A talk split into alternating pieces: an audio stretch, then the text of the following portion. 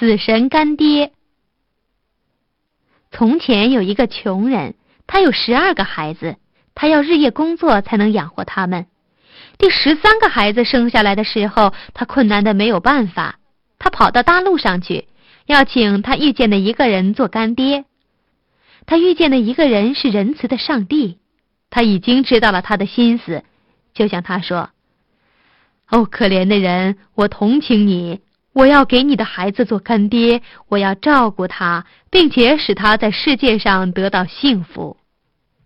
那人说：“你是谁？”“哦，我是上帝。”那人说：“我不要请你做干爹，你把东西给有钱的人，叫穷人挨饿。”那人说这话，是因为他不知道上帝对于穷富的安排是非常贤明的。于是他离开上帝，再向前走。于是魔鬼来到他的面前说：“你找什么？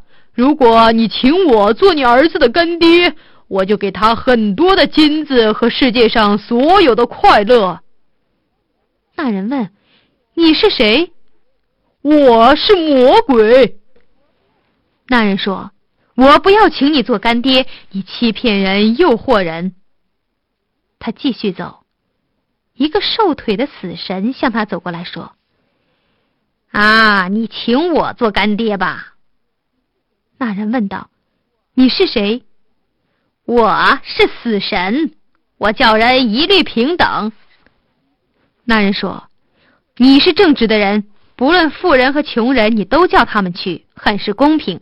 我要请你做我的儿子的干爹。”死神回答说。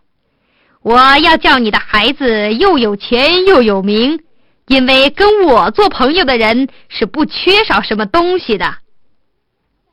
那人说：“下星期天行洗礼，请你准时来。”死神按照他的诺言来了，正式做了干爹。男孩长大了，有一天，干爹来叫他一起去。干爹带他到森林里去。把地上长的一种野草指给他说：“现在你应该接受你干爹的礼物了。我要叫你成为一个有名的医生。每逢有人请你去看病的时候，我就到你那里来。如果我站在病人的头边，你就可以大胆的说，你能够治好他的病，然后把那种草给他一点儿，他吃了就会痊愈。”但是如果我站在病人的脚边，那他就是我的。你必须说一切药方都没有用，世界上没有医生能够救他。但是你应当小心，一定要听我的话，使用药草，不然对你是不利的。不久，少年成了全世界上最有名的医生，人们谈到他说。他只要看一看病人，就知道病人能够复原或者要死。四面八方的人都来请他去看病，给了他很多钱。不久，他就变成了一个富人。不料国王病了，他们派人把医生请去，问他是不是可以治得好。他走到床边，看见死神站在病人的脚边，因此没有药草可以治他的病了。医生想。我宁愿欺骗死神一次，我骗了他，他自然不高兴。但是我是他的干儿子，他也许要睁一只眼闭一只眼。我要冒险试一试。于是他扶着病人，把他掉了一个头。于是死神就站在病人的头边了。然后他把药草给他吃。国王休养了一些时候，又恢复了健康。但是死神到医生这边来，脸色很凶，用手指着他，恐吓他说：“你这个臭小子，你骗了我！这一次我饶了你，因为你是我的干儿子。如果你下次再这样做，我就要你的命，把你带走。”不久，国王的女儿得了重病，她是国王的独养女儿。国王日夜哭泣，眼睛都哭瞎了，他就叫人发出通告说。谁救了公主的命，谁就做她的丈夫，并且继承王位。医生走到病人床边，看见死神站在他的脚跟前。他本来应该记着他干爹的警告，但是他被公主惊人的美丽和做她丈夫的幸福着迷了，把一切都忘了。他没有看见死神睁着很凶的眼睛看他，把手举到空中，捏着骨瘦如柴的拳头恐吓他。他扶起病人，把公主的头放到搁脚的地方，然后把药草给他吃。不久，他就两颊发红，生气勃勃了。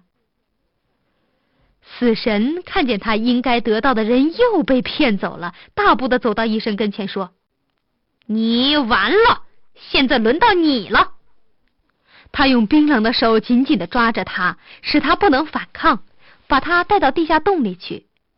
他看见那里点着成千上万的蜡烛，排成无数行，有大的，有半大的，有小的。一眨眼儿，有的熄了，另外的又燃起来，因此火焰不住的在变化着，好像在跳来跳去。